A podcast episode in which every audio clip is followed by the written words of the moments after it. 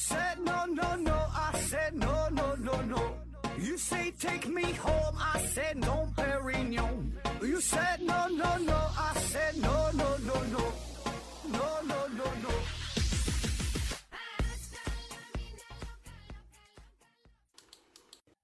拼命探索，不计后果。欢迎您收听《思考盒子》，本节目由喜马拉雅平台独家播出。这一期呢是回答听友的问题啊，给自己做一个小广告啊。呃，可以关注我另外一档节目，叫做《超长待机》，超长待机啊，就是手机超长待机啊。那 logo 呢是一个黄色的一个一个电池啊，可以搜索一下。这期呢是回答听友的问题。第一个问题，长白守望者提问说，请教个问题：为什么大多数的哲学家和宗教都认为啊这个世界是虚幻的、不真实的？小熊猫粮回复说，从某种程度上来说，这个世界一定是虚幻的。呃，说这个世界是虚幻的，是吧？呃，首先吧，这个事儿，这个咱就不不去追究说到底有多少个哲学家和宗教什么认为这世界是虚幻的，对吧？这个比例是多少，是吧？是否说真的是大多数，还是说某一部分，对吧？咱就不抬这个杠了啊。呃，不过呢，确实会有一些人这么去认为，也不只是哲学家和宗教啊，也包括一些普通人。啊，对吧？那么这个事儿呢，这咋说呢？也确实也没有什么证据证明这个世界是真实的，也没有证明证据直接证明这个世界是虚幻的啊。这本身就是一个非常开放性的话题。我记得咱们之前有一期节目哈，专门做过呃一个一个专题啊，就聊就说这个世界是虚幻的啊，然后说实锤啊。但是实锤是没啥实锤啊，但是呢，确实举了很多的例子，就是证明这个世界是虚幻的。比如说什么这个无限可分呐，呃不不，这个不是这个世界是不是无限可分呢？有什么普朗克的极限呐，还有什么光速的极限呐，哎等等啊，反正都是闲扯哈。就是所有这些证据呢，并不是直接证据啊，只是从一个侧面啊，给咱们带来了一些呃思考啊，或者说算是找到了一些蛛丝马迹啊，提供了。不同的思路吧，啊，总之这是一个脑洞大开的想法，对吧？你没法去证明啊。咱就说一个最最基础的一个问题，就是缸中之脑这个事儿，对吧？缸中之脑这个事儿你也无解，你没法证明自己不是缸中之脑啊，你也没法证明自己是缸中之脑，是吧？所以你这个事儿解决不了，那跟那个世界是不是虚幻，这不一个道理嘛，对吧？它俩有很大程度上是一个重叠的，对吧？你你这就自己想呗。下一个问题，陈进 O N 提问说：“何子老师，呃，科学家根据红移程度不同啊，得出了宇宙中离我们越远的物体啊，离我们的速度就越快，从而呢得出宇宙加速膨胀的结论。但是呢，我们也知道，我们看到的离我们越远的物体，实际上是它以前发出的光或者是电磁辐射经历了更长时间到达我们。”呃，也就是越早的图景啊，那是不是可以得出这样的结论，就是在越早的时候，宇宙膨胀越快，宇宙膨胀是在减速啊？搞晕了，请何老师帮忙讲解一下。呃，这个这玩意儿太难了哈，就是宇宙膨胀啊，怎么这个加速减速啊？呃，我查了一下相关的资料，目前呢，确实有一些理论啊。就是这样认为的，就是在宇宙早期，它膨胀的速度是非常非常快，是要大于光速的。呃，后来呢有逐渐减速啊，一直到现在也是如此啊。但是这东西吧，也就是各种理论呗，各种假说啊。嗯，然后说关于红移这个问题，这红移也是分很多种，什么多普勒红移、引力红移、什么宇宙宇宙学红移，也就不太知道啊，反正就就不会。下一个问题啊，说何子老师你好，我今天早上做了一个梦，梦见我和好几个人在一个很狭小的屋子里啊，然后每天呢只能重复做很简单的生，嗯，过着很简单的生活，呃，连睡觉都很拥挤，我们谁也出不去啊，做不了想做的事儿。后来呢，这个房间的掌管者告诉我们，这就是规则啊。我就是想跟他，我就是跟他聊了一会儿，他说他也一样，只不过可以从房间走出来。其实呢，他是因为生活中的不满把我们关起来了。我醒了之后啊，把这个梦解读出来啊，细思极恐啊，是不是我们之上还有一个上帝存在？有的人的生活好是因为他遇到了好上帝，有的人生活不好，遇到了一个坏上帝在掌控。呃，有没有理论上的学说代表上帝本恶这个理论啊？仔细想一想，我们每个人都可以充当一个这样的上帝。比如，我把鱼困在鱼缸里，更高级的生命是否把我困在了类似鱼缸里这样一个事儿啊？嗯，您说这种想法，我想咱们很多人都有过啊。我感觉百分之九十九的人可能都有过，对吧？就是觉得咱们养鱼啊，就跟上帝养咱们一样吧，道理一样的，对吧？而且确实有这个叫动物园理论嘛，这咱之前也是聊过呀，就说聊什么来着？那个费米悖论，就是有没有外星人那个，咱也讲过，就是动物园理论，咱们被外星人啊养在这个。地球上就像是动物园一样，啊，你要说这么去想的话，当然可以啊，完全可以，就是这种可能性，保证是存在，对吧？因为你不能否定它不存在，所以它一定是有这种可能性啊。但是至于这种可能性有多大，不知道，对吧？没没法去衡量。你这种可能是百分之一、百分之零点零一，还是百分之九十、百分之九十九点九，你这不知道，对吧？所以啊，我觉得这更多的只是一种世界观。啊，人生观、价值观啊，是我们每一个人对于整个宇宙不同的理解，然后呢，可以指导你的生活，对吧？你怎么去活这一辈子？啊，你你你怎么看待这个宇宙，看待这个世界？然后你怎么理解呢？然后进而呢，可以呃，让你重新思考一下你怎么去生活，对吧？当然，怎么去生活这就是后话了啊。那咱又说，就是。针对于你这个问题，你说有没有种可能性？那我说那就是有啊，就 OK，那就是有啊，确实有就完事儿了。下一个问题，不要恶意提问啊。提问说，总是会在无意间或者是在某个场景啊触发下，呃，某个场景的触发下啊，联想到自己之前发生过的一些很尴尬的事情，就好像自己现在就在经历这些事情一样。我这样子是不是过于敏感呢？有没有消除这种？尴尬的好办法呢？谢谢盒子。刘景回复说：“哎，以前呢，我也会时不时的，呃，因为因为想起小时候的蠢事而耿耿于怀。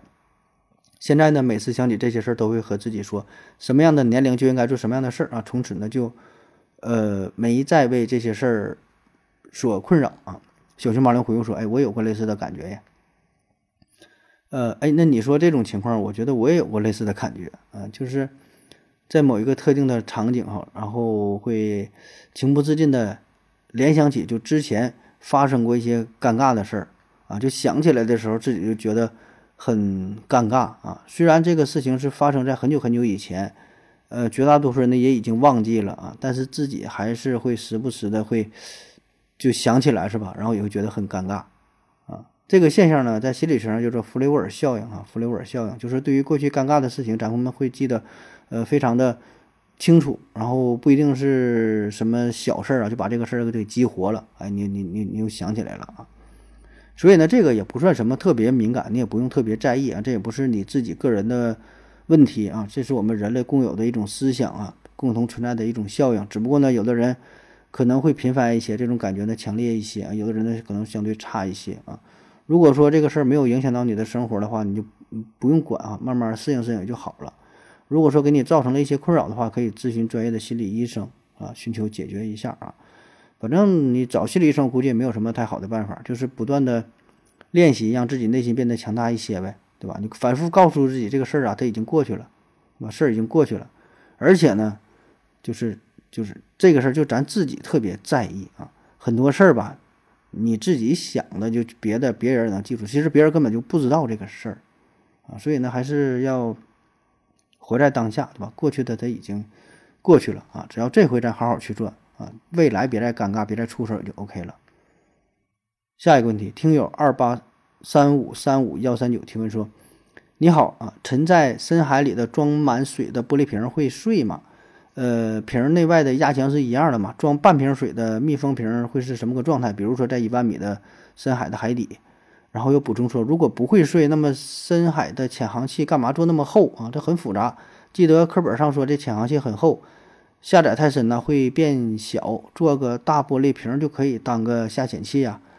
啊，又补充说这怎么可能？假如满水瓶子里有潜水鱼，它能活下来吗？活下来的潜水鱼还是回来潜水鱼还是深水鱼啊？还是新物种？如果半空瓶子像鱼塘那么大，有灯光、水草、水草不就可以生存了吗？小熊猫粮回复说：潜水器里面灌满水就行了。啊，这是一个关于潜水器的问题啊。嗯，咱先说这个玻璃瓶子，说这个玻璃瓶子扔到这个大海当中是否会被压碎啊？如果说咱说啊是一个空的玻璃瓶子，然后呢还没盖盖的话。扔到水底，它是不会被压碎的，因为这个瓶子内外都有水，这个压强是一样的哈，是不会被压碎的。那如果是一个空的瓶子，然后把这个盖儿给扣上了，里边是空气的话啊，这一个密封起来之后扔到深海当中啊，当然前提是你就给它嗯这个硬放到了海底，对吧？正常它是沉不下去的啊，咱就不管怎么整吧，反正是硬放到了海底啊，这个时候它是会被压碎的。那么即使你这里放了半瓶水的话，它也是会被压碎的。你放半瓶水，它里不还有一半是空气的吗？那就相当于是一个有一半空气这么大的一个瓶子呗，那也会被压碎呀。它里边内外压强还是不一样的啊，存在着巨大的压力差啊，所以必然也会被压碎。所以这也就是为什么这个深海的这个那这这个叫什么潜航器吧，是吧？这个探测器吧，啊，还做的那么那么厚，就是怕被压坏呀。嗯，而且我之前咱讲过吧，就探索。有生之年我要去一次吧，应该是讲去那个马里亚纳海沟啊。呃，当时第一个探索马里亚纳海沟那个那个深潜器到了海底之后，那玻璃啊，明显看到向里边凹陷了啊，也挺吓人的，那压力非常大啊。当然，像这个小熊猫粮说了，里边灌水就行。那对呀，里边灌完水之后，它内外压强平衡了，那不就 OK 了吗？啊，问题是你灌完水了，那人咋办呢？你灌水之后，那你人，那你这个深潜器有什么意义对吧？那你还做什么深潜？你这人直接下去不就完事了吗？下一个问题。蓝子七幺幺提问说：“从什么时候开始开始货币的单位开始用米啊？呃，感觉很无厘头啊，所以想问问什么原因啊？”刘景回复说：“据说呀，据说是出自大米的米啊。说咱现在网络上是吧说话不好好说话，一提到说这东西多少钱，问这东西是多少米啊？这个米啊，并不是长度多少米是吧？是吃的这个大米，就形容是这个粮食嘛。那最早的起源呢？”呃，很难确切的找到起源，但大致的原因呢，就是因为网络上的敏感词，主要呢就是在一些直播上的平台就卖东西啊，带货，呃，这主要是早期一些直播平台，就那个时候呢还不太成熟，就平台的监管就比较严啊，就是带货不像现在这么火啊，所以呢有一些严格的规定，你要在直播间当中主播你带货说这东西多少钱啊，比如说这个卖九十九，那个卖一百八的，你一说多少钱的话。就涉及到金钱敏感的字眼儿，可能就会被平台警告，甚至是封号。那怎么办哈？这些主播们就为了规避这些风险，就用米来代替啊。这个多少钱呢？哎，这个一百米啊，就明白了，大伙儿能听得懂，慢慢就流传开了啊，就就是固定下来下一个问题，嗯，尼克里二十二 th 提问说：何子老师你好。请问一下，普朗克长度和普朗克时间是人为规定的最小长度、最小时间吗？还是说这两个常量就是宇宙当中的最小长度和时间，不可能更小了啊？刘景回复说，好像不是人为规定的度量单位，是发现实际最小尺度后做的定义啊。比如芝诺的乌龟就证明了时空不可无限分割存在最小的尺度啊。说这个普朗克长度、普朗克时间是不是人为规定哈？呃，这个它不是人为规定，这个现实就是这样，这个就是事实啊。一测量之后就是这个结果。呃，你可以把这个设想成光速啊，就是光的速度，对吧？光的速度为什么这么快？它不是说人为定义的，不是你能改变的，不不是说你你愿意你想让它多快，这个速度就是这样，你测量之后它就是这个结果，它就是就是恒定的。当然，这个普朗克时间、普朗克长度也是跟这个光速有一定关系，对吧？这里边有一些什么公式能计算啥的，这咱就不说了啊。总之就是咱们这个宇宙呢，测量出结果，它它它它就就是就是这样啊。那么至于说普朗克长度是不是宇宙当中最小的长度，这个当然也不是啊，这也不是。要是光速是不是宇宙当中最快的速度？它保证不是，有超光速的东西存在啊。只不过呢，咱人为的定义啊，说是怎么。这什么超光速的信息啊，什么玩意儿不存在，这就复杂了去了啊。就是说这个，呃，从测量的角度来说啊，光速是个极限，普朗克长度是个极限。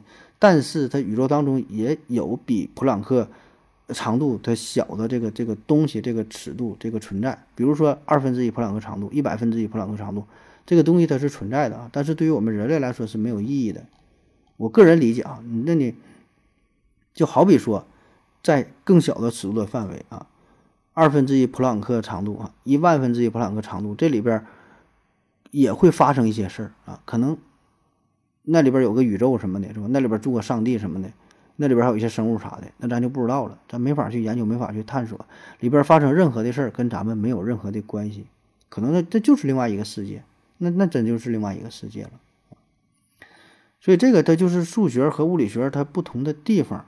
数学和物理学啊，你看在数学当中，我们可以认为你能画出一个完美的圆儿，对吧？你能画出一个正方形，啊，这是完全可以存在的。你画就拿圆规就画出来了，对吧？然后画个正方形，你能画连上它的对角线，对吧？计算长度这些都不成问题。可是呢，从物理学的角度，它是不存在完美的圆儿，正方形的对角线这个问题它也很难去解决。你看，咱们这么设想一下，那在咱们这个宇宙当中，哈，所有物体的长度，这个线段的长度，必然都是普朗克长度的整数倍，这没毛病，对吧？因为你没没法没办法比普朗克长度更小了，不存在二分之一个普朗克长度、三分之一普朗克长度、零点几个普朗克长度，起码是一个、两个、三个多少倍的普朗克长度，对吧？这个是一个大的前提啊。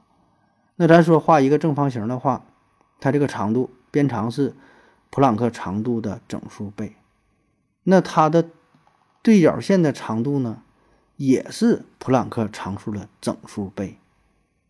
那么问题就来了，哎，咱们知道哈，正方形对角线的长度是它边长的根号二倍呀。那么这两个都是普朗克常数整数倍的长度，一比较的话，它不可能得出根号二啊。对吧？两个两个正整数，它比较怎么能得出一个无理数呢？啊，这就非常无理了，所以这就产生了矛盾，对吧？这产生了矛盾啊，这就是数学和和物理学上啊，这这不同的这个这个问题啊。呃，当然，这普朗克长度非常非常小哈，非常非常小，小小到这个级别，对于咱们日常生活是不会造成什么影响，哪怕是你什么发射卫星啊，什么计算什么东西，这也是就太小了，咱就是随便扯啊，说说到这个事儿了。下一个问题，老刘爱上盒子提问说：“盒子你好，空气啊是无色的，那么为什么我们能够看到木星这样的气态星球啊？会不会有一种可能性啊，就是存在一些气态星球完全是无色透明的，我们看不到？”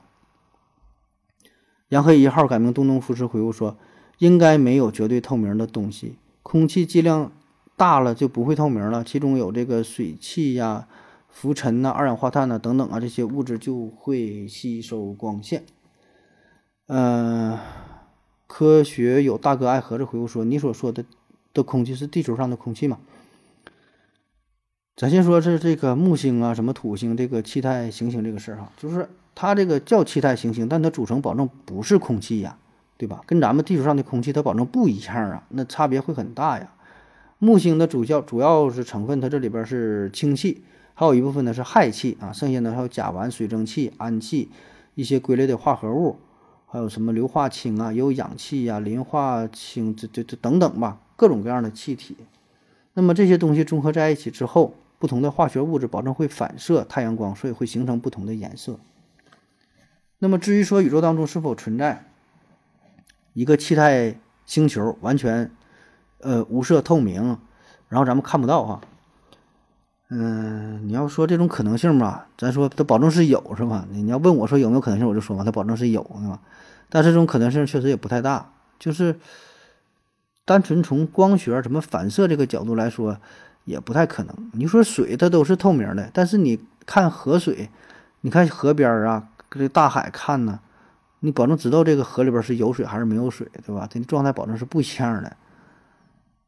下一个问题，听音看海提问说，何总，呃，有一个问题一直困扰着我，为什么这个双黄蛋孵出来之后，不是一个蛋壳里边出现两个幼崽儿？啊，他们算双胞胎吗？怎么从来没听说过这个孵化出双黄蛋的小鸡啊？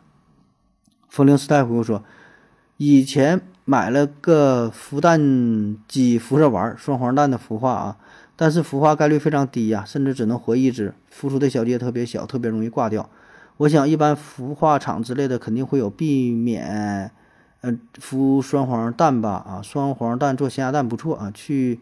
江苏的路上高邮服务区买了呃，是个双黄的咸鸭蛋啊，买了很多回家吃，吃了一个蛋，然后有两个这个蛋黄，多了一份的快乐啊。说这个双黄蛋孵小鸡的事儿啊，咱们平时吃鸡蛋呢，偶尔会遇到双黄蛋啊，感觉像中奖了一样啊，对，非常高兴是吧？吃了两个这个这个蛋啊，但确实啊，好像没听说过哪个双黄蛋能够孵出两个小鸡啊。那么这个咋回事儿？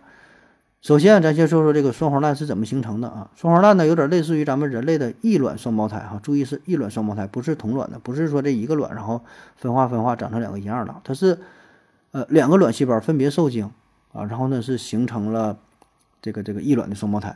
那单纯从理论上来说，这两个受精卵是可以发育成两个小鸡啊，理论上啊，但是实际上呢这就很难了，这个概率基本就是零啊，基本就是零。我查到的资料说，有人做过这个实验，就整了一堆这个受精的鸡蛋啊，然后那里边呢有一些是这个双黄的，结果呢就都没孵出来啊，一个一个成活的都没有。那就是这个双黄蛋这里边，首先这个营养物质可能也是不太够用，对吧？它是两两个鸡吃是吧？营养不够，那发育的时候呢，空间也是相对比较狭小啊，挤压啊不够用。然后呢，在这个胚胎发育的时候，由于两个蛋黄挤压的，就是离得非常近，这个血管什么的也会相互缠绕，还受受影响，反正就是很难孵出来哈，没法孵出两个两个两个鸡。下一个问题，约定的幸福提问说：何志哥你好，今天呢在网上看到一个问题，感觉有点奇怪，又不知道怎么去回答。说呀，有个大学生考试的时候发现同学在作弊，然后呢就告诉了监考老师，后来呢作弊的同学被学校处分退学了。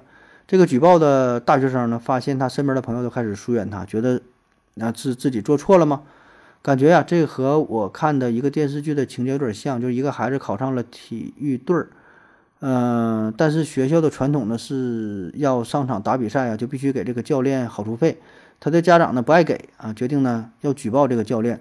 那么这个家长的做法正确吗？虽然我觉得家长啊很有勇气，但是这样做未必会有一个好的结果。正义与规则本身就是两套衡量标准嘛。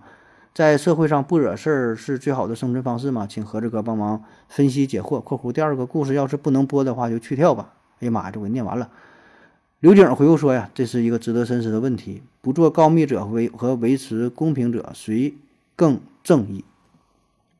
你看看，这就是 挺深刻哈。